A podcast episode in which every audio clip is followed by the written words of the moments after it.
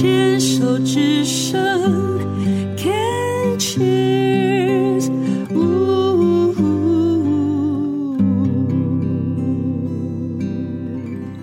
病虫害防治，今天邀请到的是威利，威利你好，听众们大家好。嘿，威利是一位病友的家属，嗯。妈妈是肺腺癌，发现已经四期，然后但是呃，在威利的照顾还有弟妹的这个大家的照顾之下，又多活了四年。那爸爸是线索比较不清不楚，但是你知道也是四四期了。当我收到讯息通知的时候，已经医生叫我去看。X 光片断层扫描吧，他说你爸爸哦、呃，下面这几节已经被癌细胞吃掉了，是脊椎还是哪里？腰椎？腰椎，OK，腰椎，嗯嗯，就已经很后期，是转移到骨癌了。对，所以他最早是射护腺癌，那个时候在宜兰医医疗，后来转为骨癌，可能已经很很严重，才上来荣民医院。嗯。然后大概几个月，爸爸从发现到走，我印象中好像半年内不到就走了哎。嗯，从我知道在医院看到他，因为呃，以威力你自己前面分享了说，之前跟妈妈呃肺腺癌的陪伴的过程当中，见证到的比较心疼爸爸的讨好。也因为妈妈当初嫁给爸爸的原因，好像跟妈妈的期待是不一样的。然后爸爸好像也有知道这样的原因，所以想必在那个婚姻的关系当中是比较讨好，觉得要赔偿，好像要让妈妈比较好过一点点。是，因为他前面都没讲，没有，你们都不知道，不，谁知道？我在想弟妹应该知道。因为他会常去爸爸那一边，嗯嗯，那为什么都不跟你们讲？还是因为爸爸讲说卖拱在？因为我通常碰到这种的状况，我听到我都会觉得在演本土剧八点档，有可能、啊，因为他的前兆可能就是呃尿量少，嗯，那尿尿会痛，我爸爸可能认为肾的问题、膀胱的问题解决就没事了。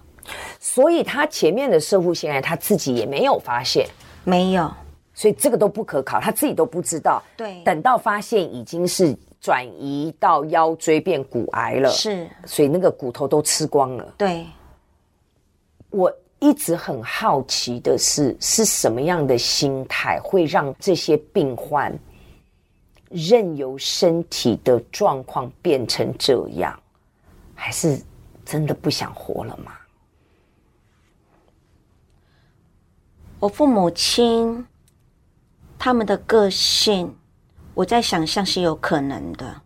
报喜不报啊，不报忧。对，他害怕被人家轻看，你知道吗？我妈妈生病的时候哦，她白天不会出门，晚上我爸爸会推着我妈妈才出来。我就问说为什么？他说不要让邻居看到。老一辈的人早期真的就觉得丢感，好像是很丢脸的一件事情。对，嗯，那还有一个关键，因为我们宜兰的老家是共同持分，嗯，所以我们还有继公、被公哦这样子的关系，那又打了一个官司，嗯，那官司那个时候已经打输了，那我爸爸他们有有点。不想让他们看笑话，哦，好多的因素哈、哦，是。他你看这样子四年呢，嗯，过这样的日子，其实那个压力是有很大，爸爸的压力更大，他他很大，对。那我爸爸走的时候，我也知道我爸爸的顾虑，所以就没有在老家嗯办丧事，就全部都是挪到。因为宜兰有一个服务员，嗯，它是一条龙的办法，嗯，所以完全都不用在家，一个人就这样走了，没有人会知道的，因为不需要、啊、不需要在家里办法会，嗯，全部在那个地方做，嗯，那家里其他长辈知道爸爸走了吗？我都没有讲。啊，杰郎就没去啊啊！嗯、大概嘛，没有人再问，就假装没这回事情，嗯、但是都知道，嗯、好有趣哦。因为我知道我爸爸不想被人家知道。嗯，好，那又要问了，因为家里就是有这些兄弟姐妹嘛。嗯，啊爸爸生病的时候，后面的这半年，其他的兄弟姐妹是如何表现呢？嗯。哥哥在大陆嘛？哦，那时候已经去大陆工作了。OK，所以他长期的关系就从小到大，我来看就像个局外人，就是疏离的。嗯嗯，那妹妹，嗯，在爸爸过世的前两年，他就已经自杀了。那妹妹那时候跟爸爸住吗？对，那对爸爸的心理因素应该也有影响很大吧？爸爸处于担惊受怕的状态。因为有一天我回家，我就看到门上怎么有被刀砍的那种刀伤，嗯嗯，而且好多处，我就问我爸爸，我说：“啊，这门内安内是什么物件讲的？各做这所在，很多地方不应该家里会有那种被刀砍的画面呢。”嗯嗯嗯，他就说。哦，是我妹妹做的。我心里想说，我爸爸他过一个怎样的日子啊？哼，他他晚上睡觉他睡得安稳吗？对呀、啊，妹妹拿刀砍他的门，他的房间门。然后，那那那为什么不送医？强制送医也是面子问题。确实面子问题，而且也不觉得我妹妹，我没有跟爸爸讨论过这个诶。这只能讲，或许我自私吧，因为妹妹曾经跟我住过，嗯，后来她就说她要回宜兰，我也觉得我妹妹怪怪的，那回宜兰就回宜兰嘛，或许对她的病情会有帮助，嗯，我就这么个想法。她在台北有就医吗？都没有，哦，我的心还是一直想要呵护我爸爸，是，嗯。没想到那好日子就是我爸爸的摄护腺转骨癌，两年，两年，嗯。嗯，但我有看到一个画面，后来我觉得还蛮开心的，就是到荣民医院啊，我弟妹还跟旁边有一个女生同时出现，我也没有时间去过问那个女生是谁，我看到我爸爸是。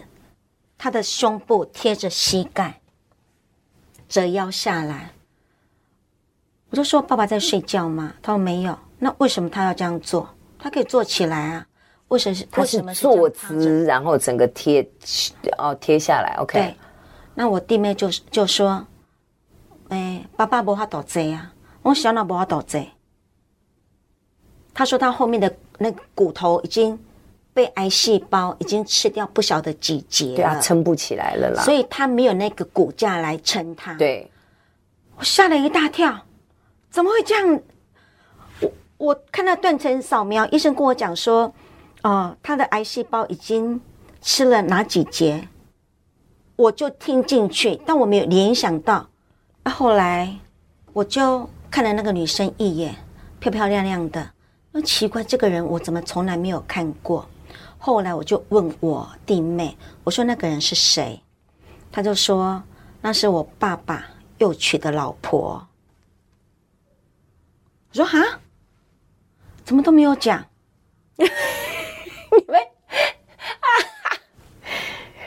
那两年，其实我很开心呢，干得好，老爸。对，那两年我爸爸。他想要为他的未来找一个伴，他去越南的婚众，嗯嗯，他就到越南娶她回来，对我爸爸一个人做出这些决定。我觉得我爸爸可以这样子做啊，所以弟妹也知道。但是我弟妹讲了一些话，让我我没有否定他，但我不舒服。他是说我爸爸已经摄护腺癌了，他又去娶那个老婆。他才会加速他的病情。每个人都有自己的一个主观的想法啦。嗯，对，嗯，嗯，但是他那个讲法不会影响我，我就觉得至少那两年我爸爸过他想要的人生。对啊，而且你说女生又漂漂亮亮的，嗯，对不对？是我爸爸去选的，是他要的。嗯嗯，嗯，嗯。那两年，不管那个女生她是一个怎样的动机，但至少她陪伴了我爸爸两年。是啊，那后来呢？嗯，爸爸走了以后。因为我就会想到这啊，那这样子啊，妈妹不呢？哦，对，我当下就做了这个决定了。嗯，我也觉得哈，真的是神来一笔，我爸爸的灵在在引导我嘛。嗯，因为妈妈走了，嗯，妹妹走了，嗯，爸爸也走了，嗯，可能有保险吧，可以领，哦哦。哦、有劳保可以领，嗯嗯嗯，这三个人的的累积。一定有一个相当的数额，是，嗯，我心里就跟我讲说，一定要有一个人不分这个钱，才可以处理家里的后事跟遗产的分配，嗯，否则尔虞我诈，我的心思大家可能都会有一些不良的想法，我当下就说我不分，嗯。后来我就称那个叫阿姨。你自己本身已经财务自由了嘛？可以了，对，对，可以了。嗯嗯，嗯，我就觉得好奇妙啊！当我们要去找爸爸的财产的时候，大家们翻箱倒柜，我居然自己打开一个门，没有打开第二门，一摸就被我摸到了。我看三分钟以内找到我爸爸的所有财产。后来我就说，嗯，如果要以民法来讲，我爸爸的一半是他的，给他的配偶。对。哦，对，那他们有没有登记的，我也不知道，因为这个人我从来都没看过嘛。嗯，嗯，那我是这么讲，或许我自以为我我明理，如果站在法律，我不见得是正确。嗯，那我就说每个人都一份，我不用分，就平分就对了。阿姨也，她也要算一份。嗯，那我们就开始做计算，所有告别式，嗯，剩下的钱。那再一点一些钱留下来，老家的水电维持，嗯，那其他的钱都把它分掉。嗯，每一个人都不一样啦，但有时候真的爸爸妈妈不在之后，除非自己本身的兄弟姐妹之间的情缘是本身是很紧密的，嗯，爸妈走了之后，那个亲缘好像真的会渐渐淡掉。对，本来本来就疏离了，就那么厉害了。那父母亲那种凝聚力的核心不在，那当然就四散啊。嗯，就就如同分家各自独立啊。对啦，就是那个分家的那个意思吧。嗯、那今天谢谢你来接受我们的访问呢。